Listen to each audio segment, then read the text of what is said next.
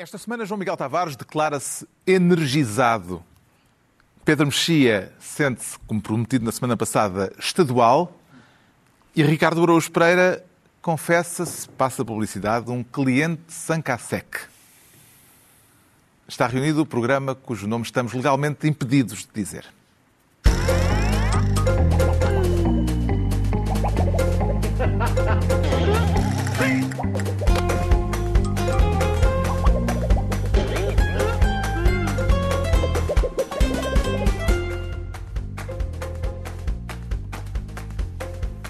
Ora viva, sejam bem-vindos. No final de uma semana em que suecos e finlandeses formalizaram o pedido de adesão à NATO, com Putin surpreendentemente a assobiar para o lado e a dizer que o alargamento da aliança militar do Ocidente poderá não ser um problema, havemos de falar disso daqui a pouco, mas antes, um assunto chato e importante.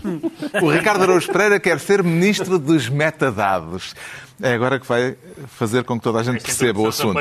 Vou, vou. Para já, sim. As pessoas que não mudaram de canal, não é? que são umas três, uh, e vão tentar. Eu peço que façam aquele truque dos palitos para ficarem com os olhos abertos durante a explicação. Não é assim tão chato. Os, os, os metadados. O nome metadados nome... assusta, mas o tema não é assim Metadados, bom, enfim. Os isto, metadados. Isto parece ter-se trolhado uma embrulhada de todo tamanho. Exatamente. Não, é? não a embrulhada é... é divertida. Os metadados são mas chatos. Comecemos pelo que são os metadados. Os exatamente. metadados. Senhor Ministro dos Ditos. Exatamente. Vamos lá ver. O que são metadados? Eu vou dizer o que é que eu acho que são os metadados. Podem não ser os metadados. Vou... o que me parece que são, pelo que eu li, é, por exemplo, uma pessoa. Eu agora fazia uma chamada telefónica para o Carlos, não é? E os dados são as coisas que eu lhe digo. Então, Carlos, tudo bem, está muito magrinho, não sei o que é que aconteceu. São os dados. O que é que aconteceu? São os dados. é que tem, não é? Exatamente.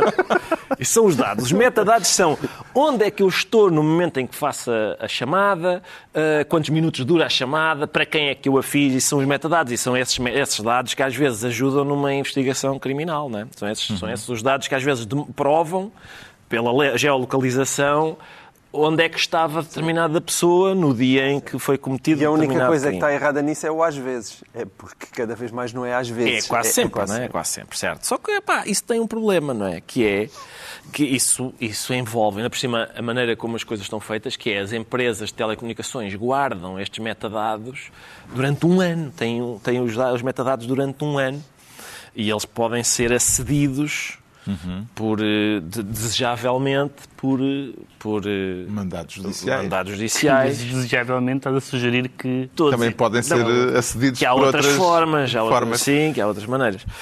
Eu tenho, eu, eu, percebo todos os argumentos e li aquele colunista do público, careca de óculos, que escreveu sobre não sei o quê, isto ajuda muito. Privacidade versus impunidade. Não é? o, problema é, o problema é que, quando tu dizes privacidade versus. O problema é que eu diria segurança versus liberdade, porque privacidade é essencial para a liberdade e, e, e é, trata-se de segurança. E, e, sempre que eu sou sempre, torço sempre o nariz, fico sempre com um calafriozinho, sempre que me pedem para escolher a segurança uh, em vez da liberdade. Sempre. Há aquela, não preciso citar aquela frase do costume, não é? Quem opta pela segurança em vez da liberdade não merece nenhuma nem outra, aquelas Sim. coisas. Mas são dois valores que estão em conflito, não é? Bom, Sim, são dois valores, essa mas é... é a questão uh, já de posterior, digamos assim. O problema é que há uma lei não é? Na verdade, o que é curioso nisto é que há uma meta-lei dos metadados. Porque, porque é que é uma meta-lei? Porque está para além da lei. Porque há uma lei portuguesa que está para que o Tribunal Constitucional veio agora dizer que é uma meta-lei. Justamente. Porque está para além e dos metadados. E que está em vigor há 14 anos. E que está em vigor há 14 anos e alguém resolveu dizer assim, espera aí, será? Ah, e que está em vigor há 14 anos ao arrepio de normas europeias e de... Sim, do Tribunal e até do Sim, nosso, essa, e até do nosso Tribunal Constitucional. Essa decisão é muito posterior. Eu sei, bem sei, bem sei, bem sei. Bom, uh, o problema disto é que uh, já há condenados a pedirem a nulidade de processos que foram usa em que foram usados metadados. Ora, aí está. Pronto. Uh, o, o, a questão é que houve sentenças que Pois provavelmente é. se basearam em metadados. Em, em metadados. É verdade. O Tribunal Constitucional diz que é ilegal e é ilegal retroativamente. Pois. Portanto, que aqueles que foram condenados com base em, met em metadados podem Têm razão para pedir a revisão, A revisão ou, dos- ou, uh, deitar abaixo. Ou- exatamente, exatamente. não sei que é decisão, a impugnação que se diz A, expl- a juridicamente. explicação do Tribunal Constitucional, que já deu depois da- da- do acordo, é um, boca- é um bocadinho mais. Não sei se é mais específica ou se é mais vaga, porque, ele- porque eles, eles não, não falam, como não falam de datas e não esclarecem a questão da retroatividade, agora neste esclarecimento fazem eh, depender a questão de os advogados das pessoas em causa requererem, portanto não é uma. E os Não é uma metadados- varridela geral. Não é uma varridela geral. E os metadados terem sido essenciais para a condenação. Exato. Ou seja, pode- podem ter sido usados metadados, mas havia outra prova que era suficiente para a condenação. Muito bem. Mas como é que isso também se estabelece com clara nitidez em todos os casos? Mas há agora, isso não há dúvida nenhuma, que há uma bota para descalçar. Sim. Há uma bota Claro. para descalçar. A gente não sabe é os metadados da bota, que é quem é que a vai descalçar, eh, quem é que vai ficar descalço com isso, eh, quanto é que calça, quem é que vai descalçar a bota, isso é os metadados da bota a gente não sabe. Mas que há uma bota para descalçar e que há responsáveis pelo facto de haver uma bota para descalçar, não é? Porque eh, alguém provavelmente devia ter feito alguma coisa acerca de uma lei que, pelos vistos, sem dúvida. não... não E parece não que respeita a não é? Constituição. não é? Haverá metadados no processo marquês, João Miguel Tavares? Os advogados do, de José Sócrates provavelmente já estão a esquadrinhar eh, tudo o que foi escrito naquele processo. E os de para Ricardo Salgado e os de tantos mais, não é? tantos mais, claro. Eu- acho que há metadados, sem dúvida nenhuma, eu porque há metadados a em todo lado. sobre o processo marquês e sobre o José Sócrates porque isso é, seria um imbróglio jurídico bastante Mas eu acho que o Não, não, complexo. e também porque sempre que se diz Sócrates, tu fazes. Sim, sim. Como aquele, sabes O aqueles, É, é a sineta do... aqueles cães sou- que Nada fazem assim, disso. Não, não, não. Eu sou o é, Pavlov. evidente, é evidente que se de repente, por causa desta decisão, a Operação Marquês caísse, ou o Ricardo Salgado, o, o caso Bes caísse, Sim. evidentemente isto é uma tragédia absoluta para a justiça portuguesa. Mas eu acho que eh, há aqui duas questões. Uma é o, o- o papel do Tribunal Constitucional, tendo em conta a diretiva europeia. Eu, infelizmente, eu acho que ele podia fazer muito pouco. Ahm, há um outro lado que é, nenhum de nós aqui é especialista em metadados. Eu não sei se seis meses chegava, em vez de um ano. Ah, sou sensível à questão, então, mas onde é que os metadados estão guardados? Olha, estão por aí, ou então estão, são as empresas privadas que os têm guardados, que é o que advém da são lei. três meses, não é? A proposta do Paulo Eu acho que é menos. Pinto. Mas, mas eh, quer dizer, os, os privados é que têm esses dados guardados e já não há fiscalização há três ou quatro anos, porque a Comissão de Proteção de Dados E- disse que já não, não ia fiscalizar. E, em alguns casos, estão fora de território europeu. E estão fora de território Portanto, europeu. fora, eh, não estão ao abrigo da Sim. legislação europeia. Eu sou sensível a todos esses argumentos e não duvido que a lei tenha que ser mudada. Agora, se colocar esta questão só em termos de princípios abstratos, porque quando isto se coloca sempre como uma questão de privacidade, qualquer pessoa diz, é, pá, claro, não, não quero que saibam nada sobre mim, nem onde é que eu andei, onde é que deixa de andar. Vamos lá ver. O problema é quando nós descemos desse mundo dos princípios para exemplos muito práticos, a questão pode ser trágica. E não, não precisa de ser, atenção, não precisa de ser sequer o José Sócrates ou o Ricardo Salgado. Imagina uma futura média. Imagina uma futura média, uma futura criancinha que desaparece de um sítio qualquer e vem a polícia e te diz então e agora onde é que está o criminoso? Ah, se nós pudéssemos aceder aos metadados, se calhar conseguimos saber, mas infelizmente azarucho. Ou, ou seja, quer dizer, isto não é, não é eh, um, um pormenor de sumenos naquilo que era digital. E, portanto, não é fácil agarrar simplesmente... Porque a questão dos Não é metadados esse- não são dados, Não como é, que, explicou não é ele. que esse seja um caso de sucesso. Tá com bem. metadados ou sem metadados. Não, Não, é? está bem, mas se existisse na altura, se calhar era. Quer dizer, nós temos de ter consciência. É o mundo em que tu vives e tu não podes atirar pela janela um meio absolutamente essencial hoje em dia de investigação criminal. E, portanto, nós, em bom nome dos, dos princípios, transformares a criminalidade numa espécie de paraíso para tudo o que é bandido, que é o que pode acontecer se isto não for bem feito. É um problema real. É, Essa questão, essa questão põe-se sempre na deriva, Sim. na, na- na possibilidade de deriva eh, a tua securitária. mas não a é? tua Tenham discordância- consciência que isso pode A acontecer. tua discordância não é o acordo do Tribunal Constitucional, é, Não, eu acho que o acordo não era inevitável. é, não, eu- eu é a decisão logo do Tribunal Europeu. Eu acho que a a diretiva do Tribunal Europeu em 2014 é de uma espécie de fundamentalismo em relação à privacidade. Esse fundamentalismo é preciso ter cuidado. Aliás, nós temos vi- visto isto também em Portugal com a aplicação da- da- do, do regulamento da proteção de dados, que é o facto, por exemplo, Isso hoje não em é dia. liberal. ser- uh, uh, ser fundamentalista em relação à Eu, eu privacidade? tenho, eu tenho levado com essa, com essa história de que isto não é muito liberal. Vamos lá Não, ver. I wonder why. Não, em primeiro lugar, porque vocês acham que têm uma ideia de liberalismo que é ainda aquele liberalismo, já agora não há Estado e privatizem-se os rios. Eu, um liberal é. Por, aliás, olha, a seguir, mas- a seguir vou É o liberalismo recomendar este livro. Eu vou recomendar este livro no final do programa, onde mostra bem o que é que é o verdadeiro liberalismo. O, li- o verdadeiro liberalismo que não- é uma coisa ponderada Mas e que não moderada. tem a privacidade como uma pedra basilar, não? Claro que tem a privacidade como uma pedra, uma pedra basilar, Só mas é- eu estou-te a dar casos concretos, mas também tem a segurança. a. Vamos cá ver uma coisa. Ah, Sem segurança não existe liberdade em lado nenhum. Uhum. É como as pessoas acharem que o liberalismo não quer Estado. Sem Estado a não há segurança. nada. O Estado é algo absolutamente fundamental. Mas tu não podes ter. Porquê é que está toda a gente assustada? Vocês deviam se questionar. Porquê é que de repente está toda a gente em pânico? Primeiro-Ministro, Presidente da República, tudo o que é a justiça. Claro, há um lado é um aqui de responsabilidade política. também. Sim. Porque António Costa fez o que faz sempre. Empurra com a barriga até estar à beira do precipício. Portanto, há responsabilidades políticas gravíssimas da parte do PS. Mas está toda a gente assustada porque isto é um susto. E um susto real. E, portanto, não se e, despacha porque tão ar, bem... e porque o arco como- temporal é muito grande. Mas está bem, mas que é, isto- é por ser um ano em vez de seis se- meses. Eu não, faço se isto ideia é- se calhar há seis não, meses não, não, chegam. O ano, não o ano- faço ideia, isso Estou a dizer, não não, estou a dizer entre a, a aprovação da lei Ah, sim, está bem. e Vou agora, com a barriga. se isto, fosse, se isto fosse dois anos, o número de processos envolvidos era mais pequeno e, portanto, o pânico era mais Mas, pequeno. mas mesmo assim o problema colocava-se, porque tem a Claro, ver com, com claro que questões colocava. profundas de Claro que investigação que são muito graves. Como se chegou a esta situação também é uma questão interessante, aliás já foi aflorada. Eh, Pelos vistos havia uma decisão do Tribunal de Justiça da União Europeia que levou vários países a reverem a sua legislação, mas em Portugal ficou tudo na mesma. Sim. Os avisos para eh, pôr a legislação portuguesa em conformidade com a decisão do Tribunal de Justiça da União Europeia não foram suficientemente veementes, Pedro Mexia, ou ninguém terá percebido as implicações que isto teria? Não, houve alguns da Provedora da Justiça, que aliás já os têm feito noutras matérias relevantes, ah, ah, mas nós não somos propriamente campeões do mundo em, em velocidade de transposição de diretivas europeias. Neste caso, da, da inicial até fomos bastante, dois anos, foi quase, ah, sem metros barreiras. Mas, ah, Dois anos em relação à diretiva Ah, europeia sim. inicial de 2004. mas entre a decisão do, deste, do Tribunal Europeu e agora passaram oito anos. Essa diretiva eh, inicial foi aquela que abriu a porta eh, a um uso, a uma, a um- a- mas essa- tinha a ver com o clima de combate ao terrorismo. Exatamente. E, e- e essa diretiva não só foi, foi de facto uma transposição de uma, de uma norma europeia que, como é normal, tem que ser transposta com uma margem de latitude nos vários países. Na altura havia um maior consenso em relação a isso e não houve, pelo menos em Portugal, que eu me lembro, um aviso em relação a isso.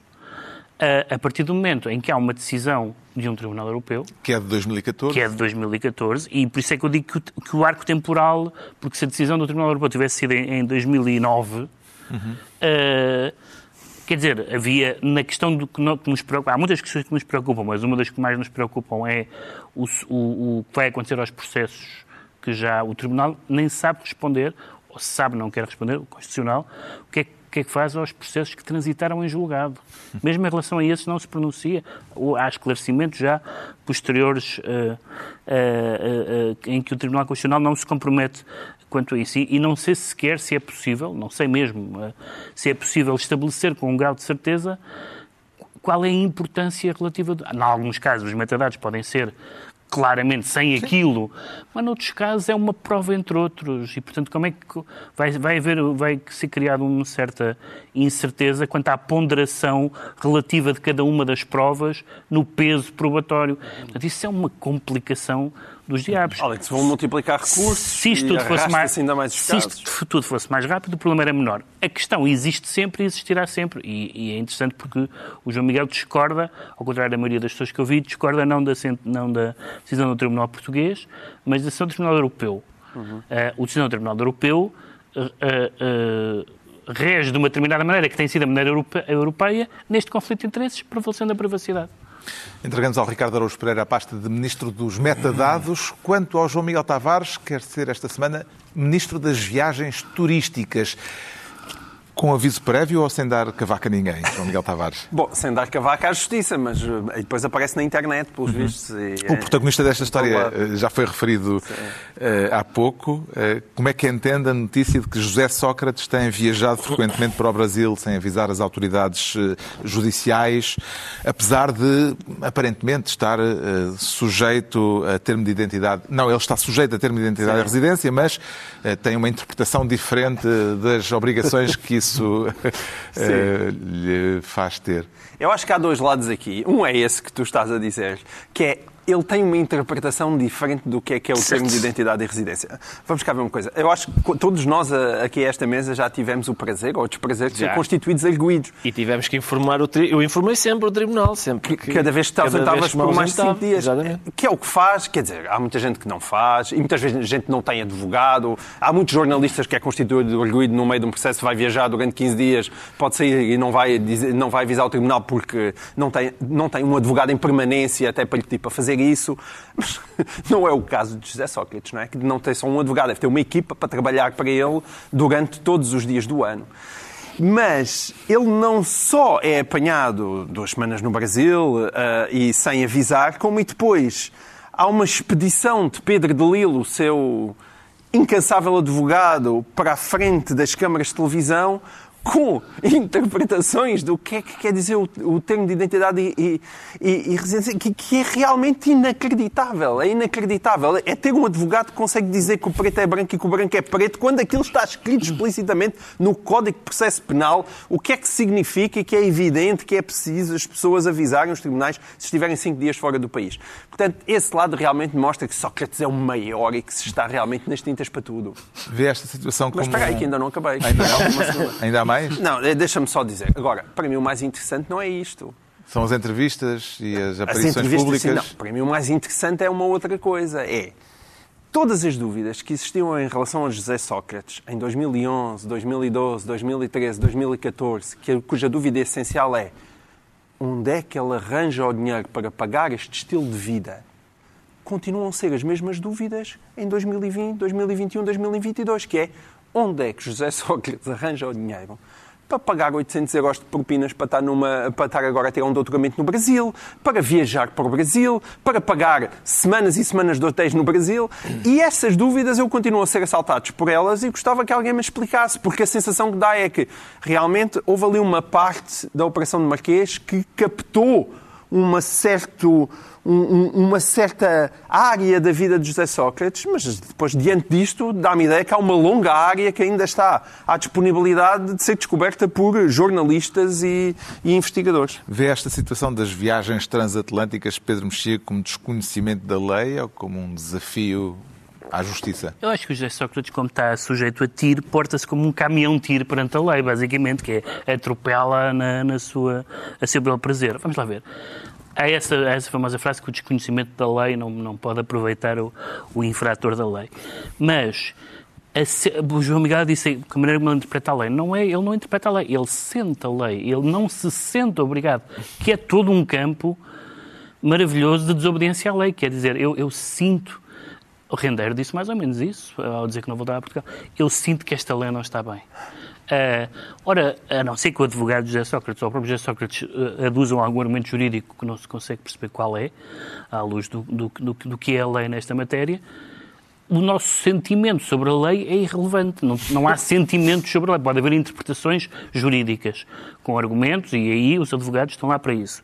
E até podem ter eh, razão, não estou a ver como, mas podem ter razão. Agora, sentimentos sobre a lei não existe uhum. em lado nenhum. A, a, notícia da visão revelou que Sócrates uh, está no Brasil, uh, nesta altura, tem feito viagens frequentes e que está matriculado num programa de pós-graduação numa Universidade de São Paulo.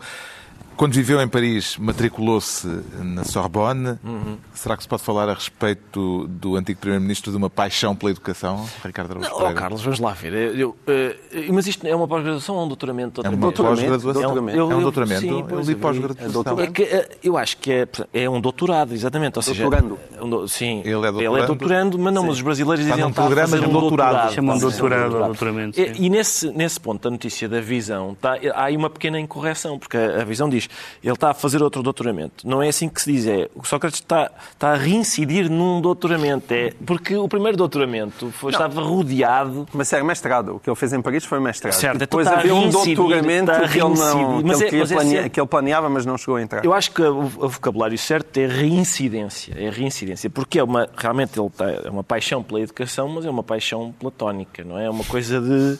Ele, ele gosta. Eu imagino que Domingos Farinho já esteja praticando os seus gerúndios, porque em princípio vai ser eh, chamado. toureiro. Sim, Domingos Farinho, está praticando.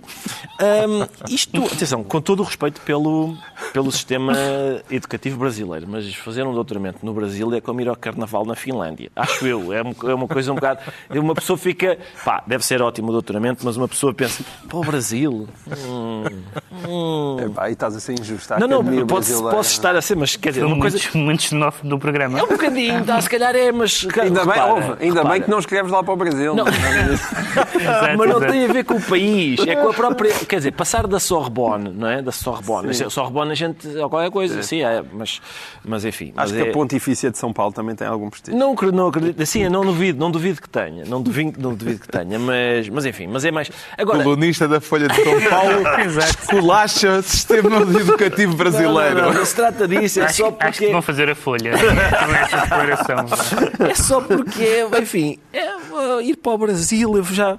Uma, não é? É uma coisa em Paris. É acabar, acho eu. Acho que, acho que terminávamos, mais assuntos. Acho que terminávamos Paris. por aqui, não? Em Paris ele estava mais vulnerável, acho eu. No Brasil, parece-me. Ele agora é assessor do Lula. Ainda, Sim, ainda, sim. Ele ainda há, há de regressar a Portugal a dizer que ajudou Lula da Silva a ser o próximo presidente do Brasil. Sim, a minha questão de. A minha questão de, ajudar o PT e tal. A minha questão neste doutoramento é quanto é que custa e quem é que vai escrever a tese. É só isso que eu gostava de ver. A visão não diz. O João Miguel Tavares fica então ministro das viagens transatlânticas. Agora é a vez do Pedro Mexia se tornar ministro do raspanete nórdico.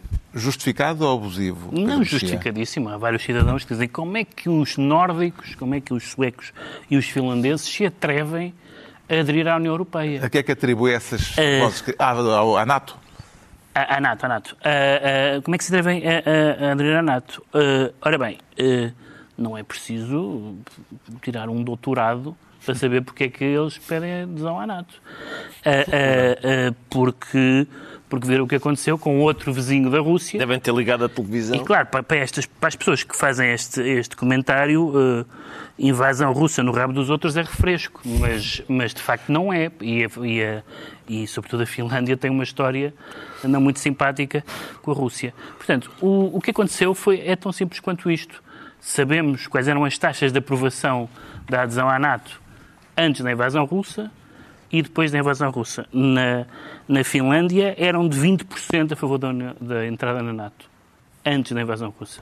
E, portanto, aqueles dois povos, de países indiscutivelmente democráticos, avançados, etc., tanto que, aliás, que podem entrar na NATO sem terem que preencher nenhum, preenchendo já todos os requisitos necessários, aqueles povos acharam que precisam de uma defesa perante o comportamento do seu vizinho eh, potência, ou potência regional. É a coisa mais natural do mundo. Que haja pessoas que digam que gente tão, tão estúpida, que gente tão, tão obtusa, tão mal intencionada. E depois a história, do, a história do, do- da neutralidade, tem havido várias pessoas que têm explicado que, nomeadamente a Suécia, não sei exatamente a Finlândia também, mas que têm tido imensos, eh, eh, imensa cooperação com a NATO. E, portanto, a política de neutralidade estrita, como havia no tempo da Guerra Fria, já não existe.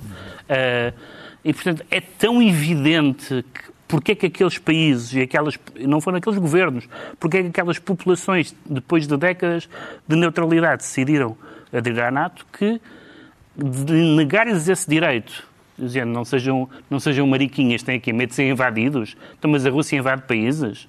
Está a lembrar-se de alguém em concreto? Várias de- não, várias pessoas. Não, atenção, em, em Portugal, eu, desde da imprensa que eu leio, em Portugal, em França e em Espanha, li vários artigos de, de- de- de pessoas a, criticarem a- a a criticar, adesão. a criticar a, em França bastante, então. estar a, provocar eh, os Porque, porque estão, russos. estão a provocar é, a é a escalada. Tudo o que se faça é escalada. Quer dizer, invadir não é escalada, mas tudo o que se faça para retorquir a uma invasão é escalada. Estranhamente, depois de um certo tom de ameaça russa na semana passada, com Medvedev a relembrar eh, que a Rússia tem armas nucleares, a voltar a falar das armas nucleares no orçamento do, do arsenal nuclear poderoso. Esta semana Putin veio baixar o tom, dizendo que se a NATO não colocar armas nas mãos dos suecos uh, e dos finlandeses, não há problema.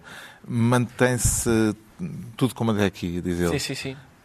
Como é que entende esta mudança de tom, Ricardo Araújo Pereira? Eu, quer dizer, acho, é uma suspeição minha, mas acho que quando se, é o caso do Putin, quando se toma uma decisão para conter um suposto avanço da NATO e o resultado concreto disso, a consequência disso, é um avanço mesmo da NATO Uh, eu acho que o melhor é dizer, pois, sobre isto não há problema, porque a alternativa é reconhecer que se cometeu um erro uh, desastroso, não é? Que é reconhecer uma Ou derrota. então partir mesmo para a porrada. Ou, exatamente. Ou então partir mesmo para a porrada. Mas isso aleija, não é? Isso aleija, em princípio dá, vai, isso dá problemas. E, portanto, acho que esta é a, última, a única alternativa, é dizer, pois não, eu não, tenho, não estou preocupado com isso. Vamos ver. O pedido de adesão já foi formalizado mas agora subsiste eh, um problema chamado Turquia, porque tem de haver unanimidade na Aliança Atlântica para aceitar novos Estados-membros. Erdogan está só a fazer bluff, eh, João Miguel Tavares, ou pode realmente ser um entrave complicado na Cimeira de Madrid, onde isto se vai decidir? Não, a resposta com isso é que acho que está a fazer contas de mercearia. É dizer, agora eu vou aqui fazer este meu amu, quem dá mais? E agora? Eh, e o que é que ele quer?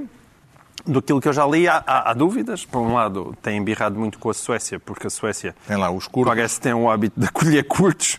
Esses, esses pobres desgraçados em que o mundo há de acabar e eles não terem uma pátria. E, e tam, mas também há quem tenha a teoria que quer material americano, uns aviõezinhos, um, que os Estados Unidos têm resistido a isso e agora pode ser um pouco moeda de troca. Acho que é mais isso. Acho que é mais um. Quanto é que vocês dão para eu não protestar? Um, e, portanto, eu aposto que a Suécia e a Finlândia vão conseguir entrar na NATO depois das, do Sr. Erdogan. Uh, achar que o seu sim foi devidamente Pago. remunerado. Sim. Gostou de ver uh, Zelensky em Cannes, Pedro Mexia? Foi, por acaso não vi as imagens, mas ele já, ele só, ele só nos Oscars é que não o deixaram entrar. Pois. De facto, e foi pena, porque aí houve guerra também. Nos Oscars é que valia a pena estar ali uma pessoa que está a sofrer uma agressão. Sim. Mas não vi, não, nem sequer não vi. O Pedro Mexia fica assim ministro do raspanete nórdico e estão entregues as pastas ministeriais por esta semana.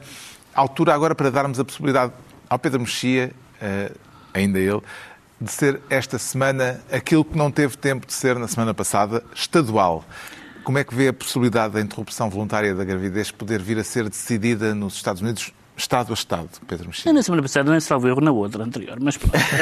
Foram duas semanas seguidas a, a silenciar. O... Tem a ver com esta decisão. Não, da... decisão que ainda não há nenhuma decisão. Para uma... ser tratada há duas semanas, mas Sim. nem tinha sido Pedro a escolhê-lo. Ah. Pronto. Uh, há uma, é esta questão do aborto, que neste momento não há uma decisão nenhuma, mas houve uma fuga de informação que permite supor que, havendo neste momento um tribunal maioria uh, com maioria conservadora, embora um dos juízes conservadores, que é o Presidente do Supremo, neste momento seja um voto moderado e, portanto, não, será, seria, não seria um voto 6-3, mas 5-4, mas com maioria conservadora, poderia reverter a decisão de 73 do aborto, do Roe versus Wade. E ao que se diz, está para breve uma decisão.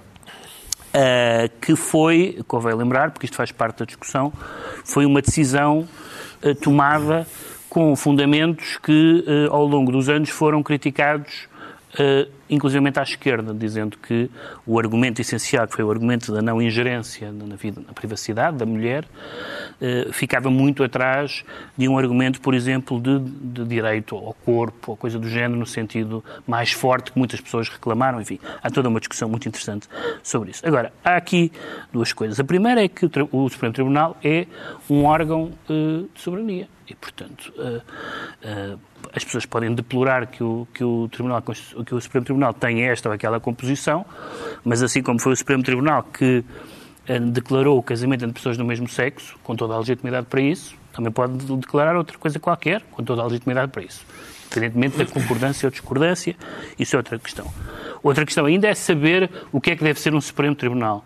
Há todo uma, um debate interessante sobre se os juízes devem pensar como se fossem os pais fundadores e nesse caso não vão pensar no aborto, porque não era um assunto que estivesse acima da mesa, ou se pelo contrário devem usar o espírito da, das liberdades originais para contemplar assuntos modernos. Modernos? Não, o aborto não é assunto moderno, mas juridicamente uh, é um assunto moderno. Uh, se, o, se, o, Tribunal tem um, tem um, deve ter ou não uma componente ativista, etc, etc.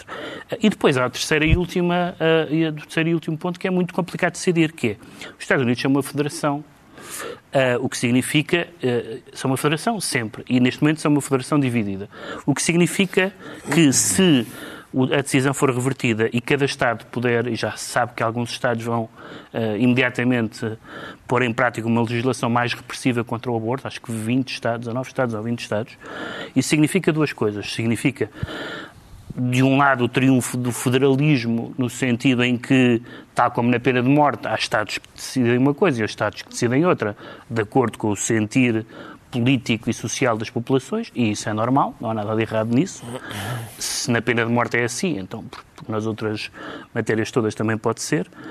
Por outro lado, vai tornar a divisão da América ainda mais grave do que ela já é. E ela já está insuportavelmente grávida.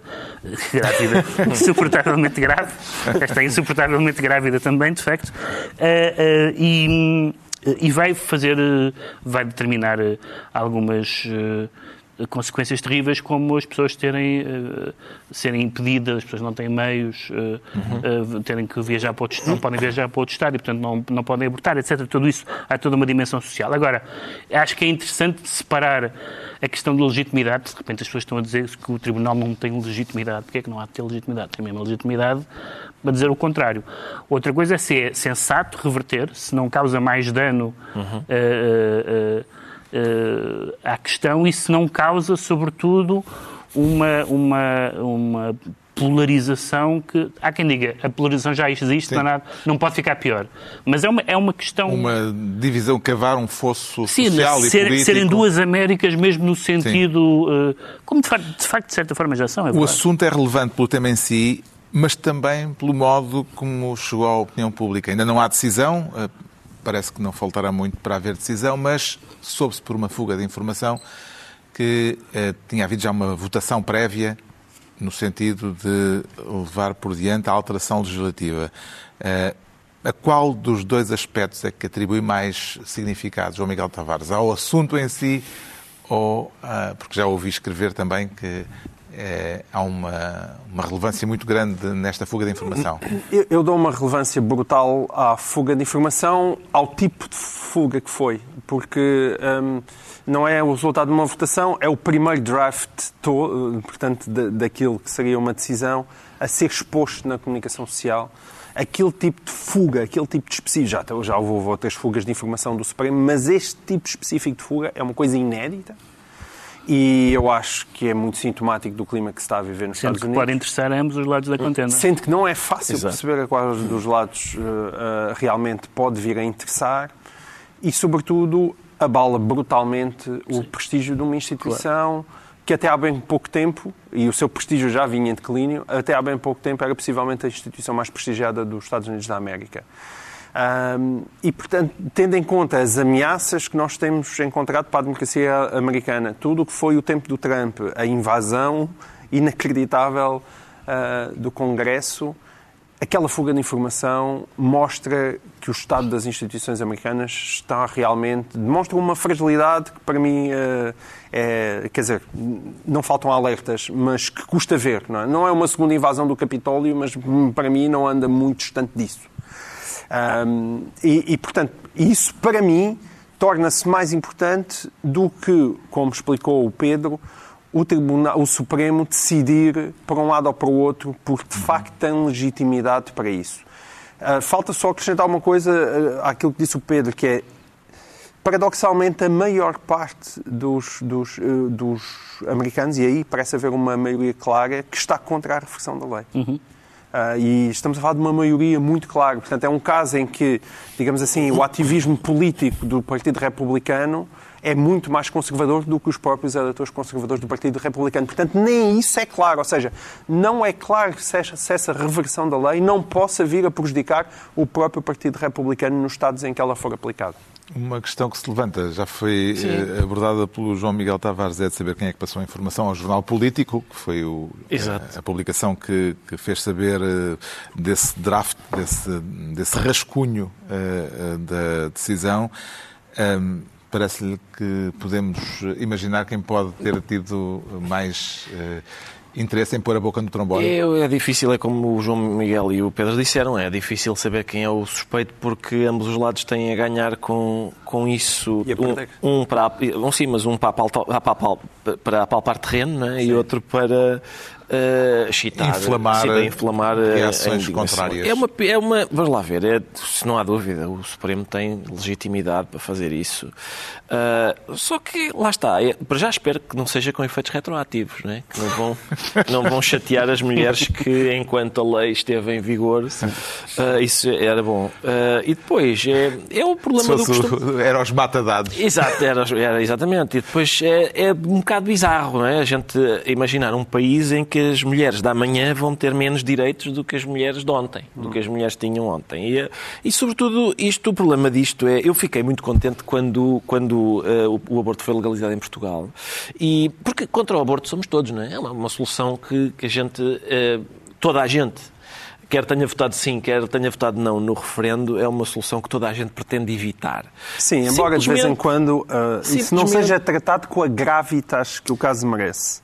Eu sei o que eu, o que eu acho é, eu concordo com o que tu dizes, mas às vezes há uma leveza que a direita ressente muito da parte da esquerda, vá, neste tipo de simplificação que não, nem sempre se aplica, mas uh, essa gravitas muitas vezes desaparece. Epá, enfim, eu, a questão é o seguinte: é, o problema disto é que eu fiquei muito contente, era o que eu estava a dizer, quando na sequência de termos aprovado ah, do, do referendo ter, ter ganho o sim no referendo, passado uns anos fez-se um estudo e, mesmo tendo em conta que os números na clandestinidade eram, eram Eles diminuíram, sim. os números diminuíram. Ou seja, isso acontece consistentemente quando um Estado aprova ah, o aborto, a despenalização do aborto, ah, os números ah, diminuem. E isso não só diminuem, como as mulheres passam a fazer em segurança. Portanto, o que isto, o que isto vai fazer é o costume, é, é, vai, vai- é a hipocrisia do aborto ilegal, não é? Portanto, é, pode-se fazer, mas é proibido. Está esclarecido, nós acho que conhecemos essa. Sim, eh, sim, sim. Não, Se calhar relembramos dessa rádio. Está esclarecido porque é que o Pedro Mexia se declara You can do it, estadual. but it's forbidden. No caso, é nos Estados Unidos. Como é que é? You can do it, but it's forbidden. Well, Então, o Pedro Mexia fica estadual. Quanto ao João Miguel Tavares, diz sentir-se energizado com ou sem a chama, a chamada. A chama também era bom. Também- também há chamas, sim. ao gás. Sim. Eh, A a chamada neutralidade neutralidade climática. Ah, não, que é com neutralidade climática, e esta é a ironia do caso. Quero falar dos- do pacote de 300 milhões de euros. 300 mil milhões de Hum. Euros. Esqueço-me sempre de, 300 mil milhões de três de euros. zeros. Que a União Europeia vai gastar para tentar acabar com a dependência dos combustíveis russos. Eh, será que vem aí uma revolução verde? Não, é, é isso que é impressionante. não é? É- E isso, A reboque de Putin. é- é- Putin pôs a Finlândia e a Suécia Na NATO. e agora vai fazer com que E agora vai conseguir. É que os objetivos que a Úrsula na em- descarbonização. Sim, os objetivos da Úrsula são uma loucura. Então, estamos a falar de, em poucos anos, passar a dependência das energias verdes, ah, que neste momento está em 20%, passar para 45% da energia da Europa. E, portanto, o Putin parece que se tornou mais eficaz a combater as alterações climáticas do que a Greta. E, e, portanto, isto mostra realmente a ironia da história. Ah, que- e a ironia da história tem este lado que é ao mesmo tempo terrível. A Greta tem razão, está extremamente bem intencionada. Mas alterações radicais do modo de vida só acontecem a partir de acontecimentos radicais. E é por isso que nós assistimos de repente a tantas mudanças quando surge uma pandemia que as pessoas acha- achavam que ameaçava muito diretamente a vida delas. E agora, eh, diante de uma invasão da Ucrânia com aquela brutalidade e de forma inesperada para muitas pessoas, tem de repente esta consequência que é uma onda de energia verde, embora também se fala do regresso do carvão e do, e do- e do nuclear, mas, mas há aqui uma onda de energia verde que é totalmente inesperada e que só é motivada pelo Vladimir. Ainda vamos descobrir que ele, afinal, eh, ainda vai receber um prémio qualquer da, da Greenpeace. Se houver bons incentivos, Ricardo, põe a hipótese de instalar uma eólica lá no quintal do jardim? É possível. no quintal de casa. Sim, é possível. É possível porque, ó Carlos, eu, atenção, toda, as pessoas estão justamente preocupadas não é, com eh, o ambiente, com eh, as, as questões energéticas, com... Só que, de repente, tem havido uma insistência, tudo o que mete à palavra transição exerce um fascínio eh, que eu às vezes receio que seja aproveitado por charlatães. Porque sempre que alguém diz eu tenho aqui uma coisa ótima para a transição digital, tome lá dinheiro. É a minha transição ecológica, tome. Transição energética, tome. E eu tenho medo que isso seja um livre passe para receber fundos europeus, tudo o que as pessoas têm, têm aqui uma, uma coisa ótima para, para transitar, no fundo, estas transições. E, e que transitários. São, Mas e esta é que- boa, pá. eu, não há dúvida, não há dúvida, mas no meio das coisas boas, eu só não quero que haja a bolha da transição, como houve, há, há muitas coisas boas que depois hum, são aproveitadas por, por pessoas que, que percebem o ar do tempo, não é? Cheira-lhes e dizem é nisto, é na transição que agora está, vou, vou apostar nisto. Gente, gente que quer pôr uma eólica no quintal. São aí as está. novas oportunidades. bandidos desses, sim. Então, eh, já sabemos porque é que o João Miguel Tavares se anuncia energizado. Vamos agora tentar perceber porque é que o Ricardo Araújo Pereira se sente sancasec. Isto parece um trava-línguas. Porquê é que o Ricardo Não. Araújo Pereira se sente sancasec? É por causa, sim, é, se sente Sankasek. É por causa do, do, Que roupa suja que quer lavar? É a roupa suja do julgamento Johnny Depp Amber Heard. Eu não tenho, eu devo confessar o seguinte, eu não tenho acompanhado muito de perto o julgamento. Tenho acompanhado as pessoas que estão a acompanhar o julgamento. Isso é que é verdadeiramente fascinante, Ah, porque há duas E já há claques. tribos? Há claques? Há claques, sim, há claques de pessoas que sabem claramente, através, neste momento, através da prova jurídica mais flagrante que há, que é o meme. É Há memes que demonstram com toda a clareza que o Johnny Depp tem razão e há outros que demonstram, sem margem para dúvidas, que quem está a dizer a verdade é Amber Heard. Eu, eu perdi a paciência para estes senhores há, há uns anos, quando ela o acusou de violência doméstica e ele a acusou de estar a mentir e três meses depois fizeram ambos uma declaração conjunta em que disseram que tinham faltado ambos à verdade. Ou seja, nem ele era culpado de violência doméstica, nem ela era culpada de estar a mentir. O que é uma impossibilidade filosófica. Não, é, não, é, não há hipótese. E, portanto, eu, foi nessa altura que eu deixei de acompanhar os senhores. Ah, e este, agora, este, estes memes e tal, eu tenho a certeza que já há pessoas que estão fanáticas com isto, e eu tenho a certeza que, seja qual for a sentença, um dos grupos vai apresentar recurso no TikTok, em princípio. Ah, mas ah, é um espetáculo em que duas em que, em que- em que dois grupos de pessoas, lá está, dois grupos de pessoas muito, muito barulhentas, ah, fazem claque para saber qual destas duas estrelas milionárias de Hollywood, coitadas, é a maior vítima. Ah, sendo que ambas já admitiram, parece que está aprovado que ambas. Lá. Ah, sim. Desculpa lá, por serem estrelas de Hollywood também Eu podem, também podem apanhar na cara. Não, não, não, E isso é não há crime, dúvida. E não, então? isso está aprovado. Ah, bom, está ah, aprovado bom. que já apanharam as duas na cara um do outro. Isso está. já ambos, ambos disseram, pois realmente, os senhores, estes senhores casaram-se e depois, passado um ano, separaram-se. Nos meses em que estiveram casados, passaram-nos a consumir drogas, destruir assoalhadas e a bater um no outro, que é o que faz esta gente. É o que faz esta É muito aborrecido e previsível este comportamento. E, portanto, eu tenho-me entretido mais com quem está a assistir. Estás uma dona Alzira. Qual Qual foi é? até agora a revelação mais. Qual é a surpresa? que eu quero dizer para o Dona Deve ser uma Alzira? Dona Alzira, sim. Não De facto, percebo. eu, eu fiquei surpreendido com a forma como. Alzira Araújo. Estes Pereira. Estou farto desta gente. Estou farto desta gente. Eu, eu simpatizo contigo com a ideia que são privilegiados e tudo isso. Mas qual foi a revelação? Eu não tenho ser seguido. Confesso que estou numa, numa alegre ignorância. tá, sim. Mas qual foi até agora a revelação mais escabrosa dessas audiências em Ora tribunal? bem, não há, não há... Há uma que meteu cocó na cama, não é? É sim, a senhora, fez, a senhora aparentemente fez cocô na Não, cama. não, parece que é um cão. Ela diz que foi um cão. Ah, foi o cão, mas, é- mas há alegações diferentes. Então, como é que ele, se provavelmente só por estar sob o ninguém- efeito de, de substâncias, há- é que confunde o cão há, com a e senhora? também há uma Não, revista uh, não procura droga tipo de dentro do cocó. corpo. Há uma revista aqui? Sim, também há uma procura de droga dentro do uma corpo. procura de droga dentro do corpo, ah, mas há, tem havido alguns. São Eu tenho, eu tenho, tenho visto pessoas a vibrarem, por exemplo, com o momento em que o advogado desta senhora faz uma pergunta a uma testemunha e depois diz objeção! E o, e o, Essa é muito boa. e o juiz tem que lhe lembrar. Foi o senhor que fez a pergunta. E portanto são- é gente preparada é um e, sim, e é um. Está a é seguir o folhetim, João Miguel Tavares. Eu, não com uma grande intensidade, mas eh, o, o lado de existir duas claques num caso como este, eh, acho sempre preocupa-me um bocadinho.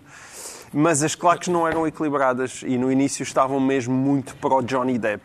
E isso estava-me a fazer alguma impressão, eh, porque eu estava a ouvir aquilo e eh, aquilo, tudo aquilo era muito pouco convincente. Até e, porque ele e há já quem ache que perdeu- o Me Too vai sendo enterrado Perdeu também um pouco Ele já naquele perdeu a. Inglaterra, sim. Eh, e é possível que isso esteja a acontecer. Tenho dúvidas ali, de facto. Eu, apesar de tudo, se tivesse que entre Johnny Depp e Amber Heard, eu, apesar Ai, de tudo, uma acho, aposta aí. Mas, eh, acho que eu tenderia mais para o lado dela do que para o lado Quer dele. dizer, eu trago este assunto para falar dos milhões de pessoas que estão a dizer para mim foi ela, E para mim afinal- foi ela, Não, para não. mim eu gosto da cara dela. E agora vem este Palermo e diz assim, eu para mim eu voto nela. Não, eu voto- acho que houve violência mútua, mas em termos de relações tóxicas, acho que um intoxicava mais do que o outro. Johnny Depp sempre fez papéis Possível, não digo eh, de figura bastante eh, exótica. Foi Eduardo Mãos Tesoura, foi o Pirata das Caraíbas. Vê alguma coincidência entre a personagem, as personagens de ficção que ele fez e a, verdade, e a personagem na verdade vejo pública muita. que está a revelar? Porque eu nunca, nunca consegui perceber. O Johnny Depp fez alguns bons papéis, mas foram sempre, como tu dizes, personagens meio bizarros, foram sempre bonecos. Não quer dizer que eu não os tenha feito muito bem, mas nunca fez muito poucos papéis clássicos de composição, como se costuma dizer. E eu às vezes nunca fico um pouco na dúvida quão bom ator ele é ou não. Pois, O que é claro. que isso interessa? Claro, interessa porque isto está a ser. Agora isto parece a- também ser um boneco. isto, porque isto está, por um lado, está a ser eh, exibido, comentado, Está suscitar claques. E de, pa- e, de facto, a maneira como cada um se porta parece que estão em dois filmes diferentes. Em qualquer filme, eh, a postura dele em tribunal eh, diria que ele é culpado. Se fosse um filme, a postura em tribunal diria que é culpado. Exceto se fosse uma comédia, que é o tipo que se diverte com as histórias escabrosas e ele está divertido no meio daquilo. Se fosse uma comédia, ele era inocente.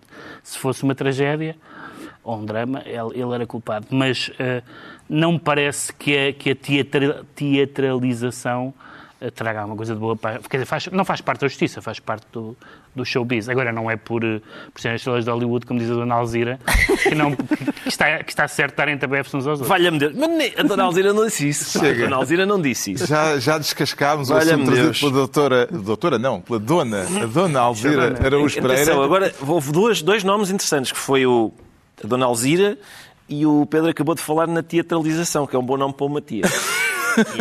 Chama disto também teatralização. Tu disseste, não, a teatralização, disseste tu. E é, um- é um nome engraçado para uma tia. Como está a teatralização?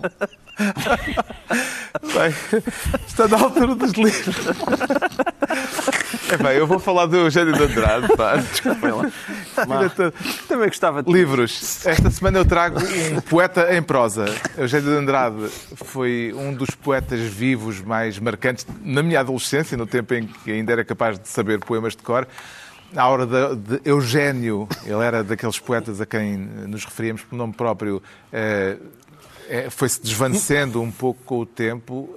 Talvez também por isso, uma das vozes mais imitadas, eh, talvez por ser uma das vozes mais imitadas eh, eh, por todo o tipo de aprendizes de poesia.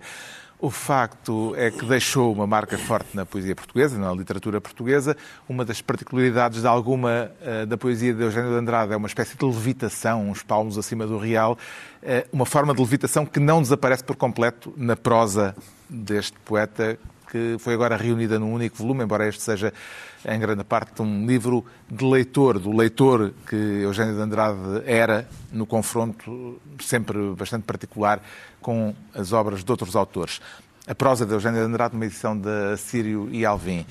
O liberal João Miguel Tavares recomenda liberalismo. Sim, eu, eu- quer dizer, já fizemos uma introdução no início do programa, mas o, o João Contrito Figueiredo inventou aquele mantra do liberalismo funciona e faz falta. Isto não é um livro para aconselhar as pessoas a, ler- a votarem na iniciativa liberal, mas é um livro que demonstra como o liberalismo, um pouco como a democracia, eh, é, é o pior dos sistemas, mas com exceção de todos os outros. E porque é que ele informa as nossas, a nossa civilização e, e, e porque é que ele está sob ameaça.